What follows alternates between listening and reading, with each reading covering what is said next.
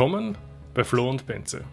Wenn du eine junge Führungskraft bist, dann wollen wir dir hier ein bisschen helfen. Wir wollen dir dabei helfen, ein Führungsverständnis zu entwickeln und wir wollen dir dabei helfen, erfolgreich zu sein mit deinem Team und den Möglichkeiten, die du hast, Karriere zu machen. Wir haben letzte Woche ein bisschen schon darüber gesprochen, wie wir eine Führungsphilosophie entwickeln. Das ist nun der zweite Teil. Schau dir ruhig auch den ersten Teil an, wo wir das Thema schon eingehend beleuchtet haben. Heute geht es um die Frage, wie soll dich dein Team sehen? Als was möchtest du wahrgenommen werden? Und ja, steigen wir da mal ein, wie das geht, was es sein könnte. Im Endeffekt ist das ja so ein Prozess, äh, den wir aufgemacht haben, auch schon letzte Woche, wo wir irgendwie drei Schritte in dieser Entwicklung einer Führungsphilosophie oder eines Führungsverständnisses sehen. Und äh, da gehört quasi dieser, dieser zweite Schritt sozusagen mit dem, kann man grob sagen, wie soll mich mein Team beschreiben? So, das ist quasi so die Leitfrage, mit der man in diesen Entwicklungsschritt hineingehen kann. Und äh, im Endeffekt äh, muss man da gar nicht äh, sehr ausfallend werden sozusagen, sondern es äh, reichen vielleicht drei Punkte, die man sich hernimmt und äh, die können dann natürlich im Detail vielleicht anders beschrieben werden, aber am Ende des Tages reicht die Leitfrage und drei Antworten, die darauf quasi gegeben werden sollten.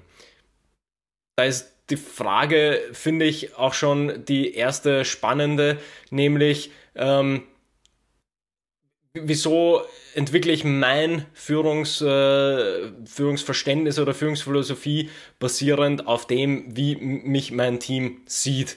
Das äh, kann für viele vielleicht äh, irgendwie eigenartig wirken, dass man nicht, äh, sagen wir mal, für sich selbst etwas formuliert hat und dann sagt, ja, das bin ich. Aber wenn man irgendwie diesen ganzen Prozess dann betrachtet, den wir eben in Teil 1 schon aufgemacht haben, wo es um Mentoren gegangen ist, äh, es in dieser Woche quasi diese andere Stufe, nämlich das Team selbst. Das heißt, man baut sich ja immer sein Führungsverständnis aus den unterschiedlichen ähm, Umständen oder Gegebenheiten, die man vorfindet, zusammen. Und da ist das, finde ich, eine sehr gute Leitfrage mit, ja, wenn ich mal in seine Feedback-Situation komme, was soll denn das Team über mich sagen oder was sollen einzelne Teammitglieder über mich sagen? Ich habe mir jetzt gerade gedacht, das hat auch was damit zu tun, eigentlich mit so einer Zielvorstellung. Wenn du jetzt irgendwie heute sagst, ich möchte wahrgenommen werden als entscheidungsfreudig, dann hat das halt was, dann macht das vermutlich auch ein bisschen was mit dir. Und die Frage ist halt, wo kommt diese Idee her, dass du entscheidungsfreudig sein möchtest? Kommt es daher, dass, und also vielleicht ist das ein Wunsch von dir und, und du merkst, okay, da bist du noch nicht so ganz so weit. Vielleicht bist du aber auch genauso jemand, ja, der einfach sagt, so, so machen wir das jetzt und gehen wir. Und dann wirst du halt probieren, das ist zumindest die Idee, wirst du probieren, dich so zu positionieren, dich so darzustellen, dass du halt in die Möglichkeit kommst, entscheidungsfreudig zu sein. Und halt nicht jede Entscheidung irgendwie zwei Wochen hinauszuzögern, weil du dann sozusagen schon im, also vorausahnst, dann wird das Team dir das nicht als Feedback geben können irgendwann. Und darum würde ich das irgendwie so sehen, du, du setzt einmal ein Ziel voraus, dort ungefähr möchte ich hin. Und da gilt es halt einfach darum, erstens, also ich würde eben wirklich sagen, es geht fast weniger um das Team in dieser Situation, sondern wirklich um dich. Was möchtest du für dich, natürlich mit dem Team, aber erreichen? Und wie schaut dieser Weg dorthin aus? Und der könnte über diese drei, wir könnten es auch Werte nennen oder Fragen oder, oder Eigenschaften, die dich dann beschreiben sollen, wie könnten die sein? Und eben als Beispiel entscheidungsfreudig, naja, dann wirst du dir halt jedes Mal irgendwie einen, vielleicht einen kleinen Prozess überlegen müssen. Okay, du brauchst natürlich alle Entscheidungen und Informationen, die möglich sind. Klar, wir wissen, dass nie alle Entscheidungen gibt. Wir müssen irgendwie oft nach Bauchgefühl entscheiden oder sonst was. Aber dann, wenn es soweit ist, dann möchtest du es nicht nochmal drei Wochen hinauszögern, damit dein Team zum Beispiel ins Arbeiten kommt. Das wäre so ein Beispiel für, für einen Satz oder eine Eigenschaftssache, die man sich überlegen könnte. Ich finde bei dem so wichtig, dass dieses Mindset zu haben, dass es da ja eben vom Team ausgeht. Also wie wirke ich quasi auf das Team?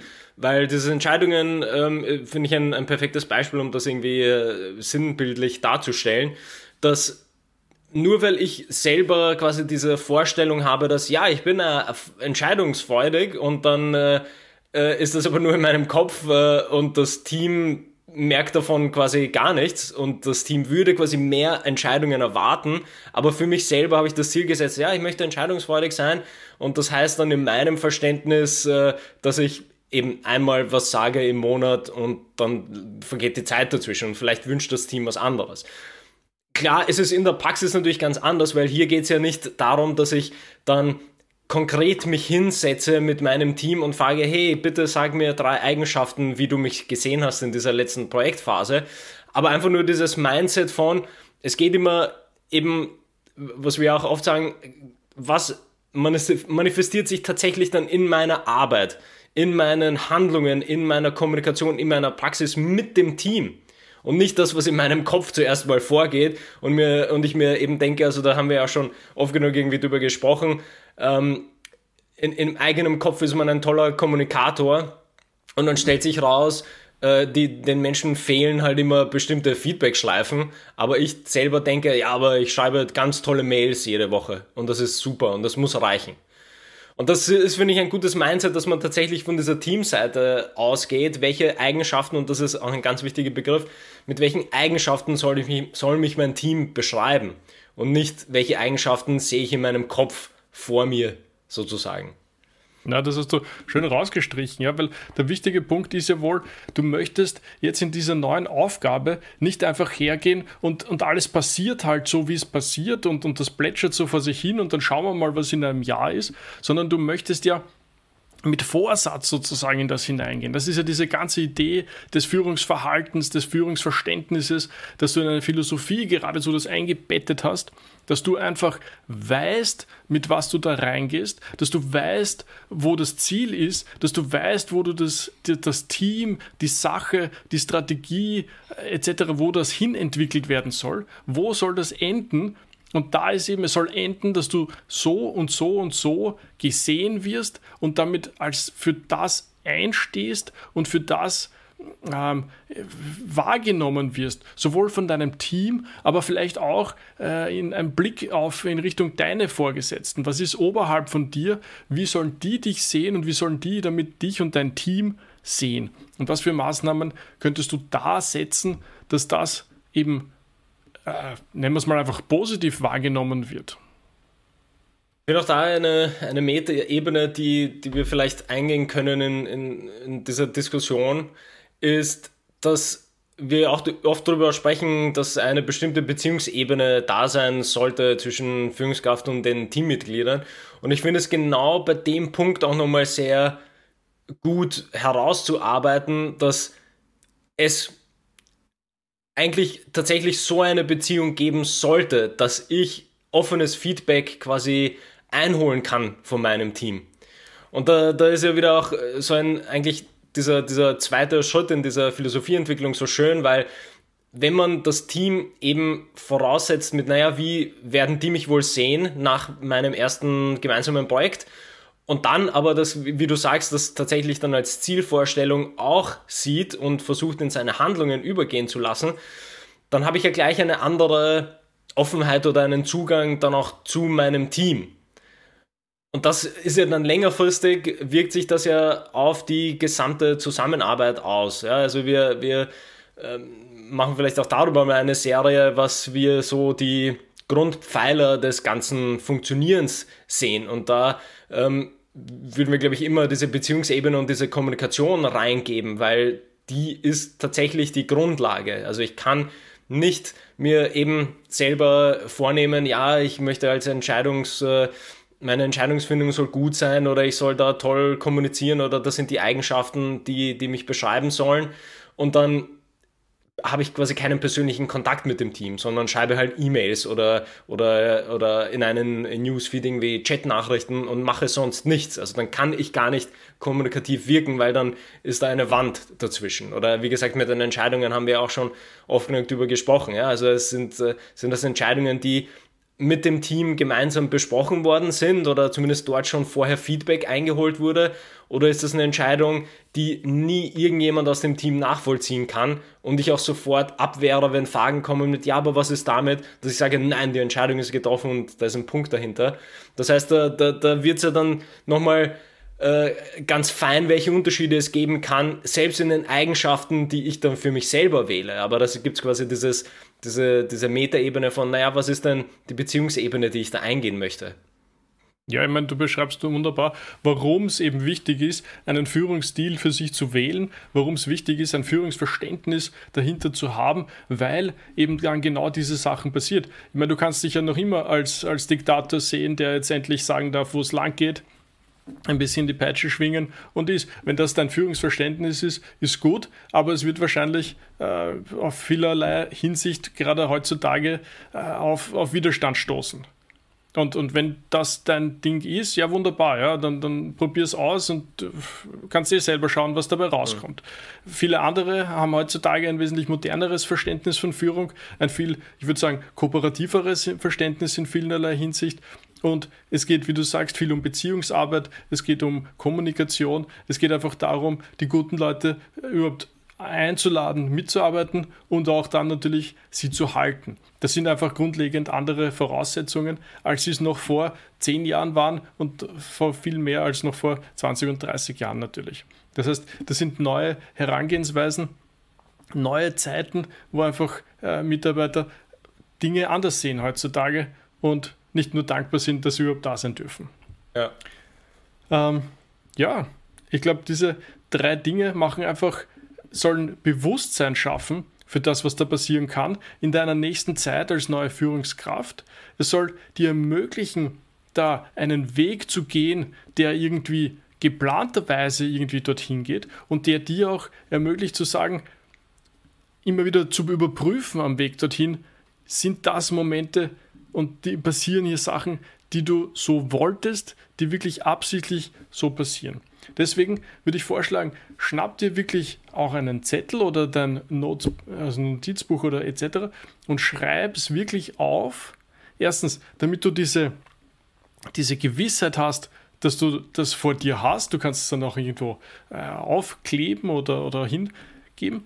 Und dann kannst du es erstens vergleichen. Du kannst dir immer wieder dich darauf rückbesinnen, passen diese Wörter, das würde ich gerade am Anfang machen, irgendwie nach drei Tagen wieder mal draufschauen und dann sagen, hm, sind diese drei Wörter jetzt wirklich das, was mich ausmacht, was mich beschreibt oder was ich, wie ich mich sehe, sehen möchte, vor allem in der Zukunft? Oder muss ich vielleicht noch einmal nacharbeiten? Und dann hast du wirklich immer wieder die Chance, dich darauf zurückbesinnen und einfach in der Zukunft dann zu sagen, okay, kriege ich jetzt ein Feedback, was in diese Richtung geht, oder geht es in eine ganz eine andere Richtung? Und wie du eingangs gesagt hast, die sehen sich, ich sehe mich im Kopf zwar total dort, aber in Wahrheit werde ich so wahrgenommen.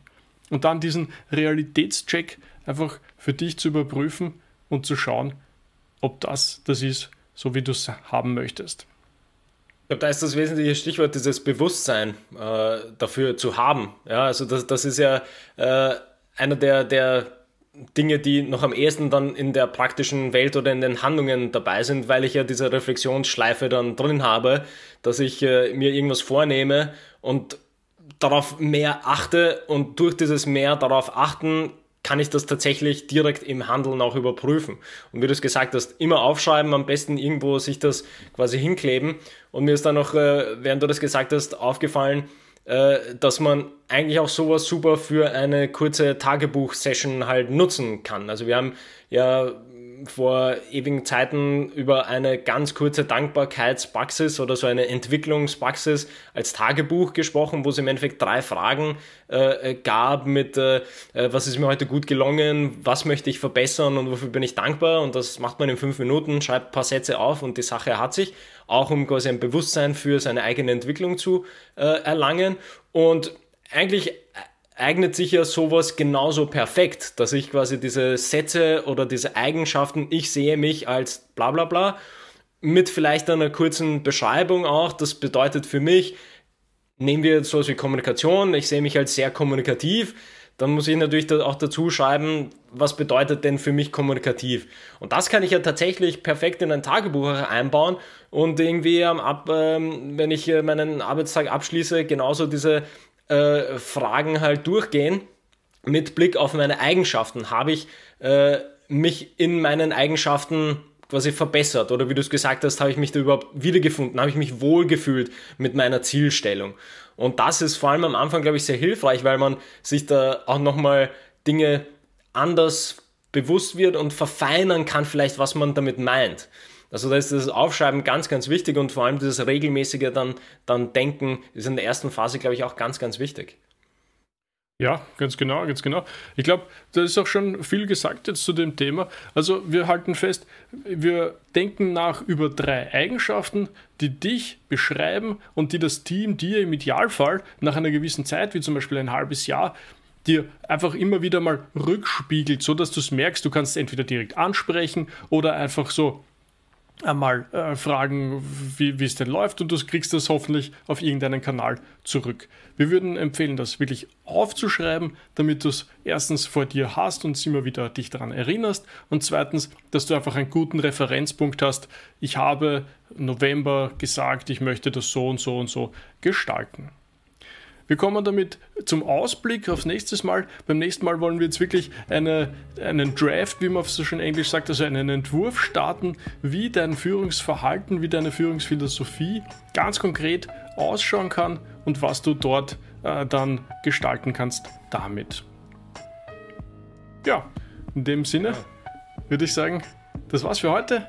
Vielen Dank, dass ihr da wart und wir sehen uns hoffentlich bei Teil 3 wieder. Bis dann.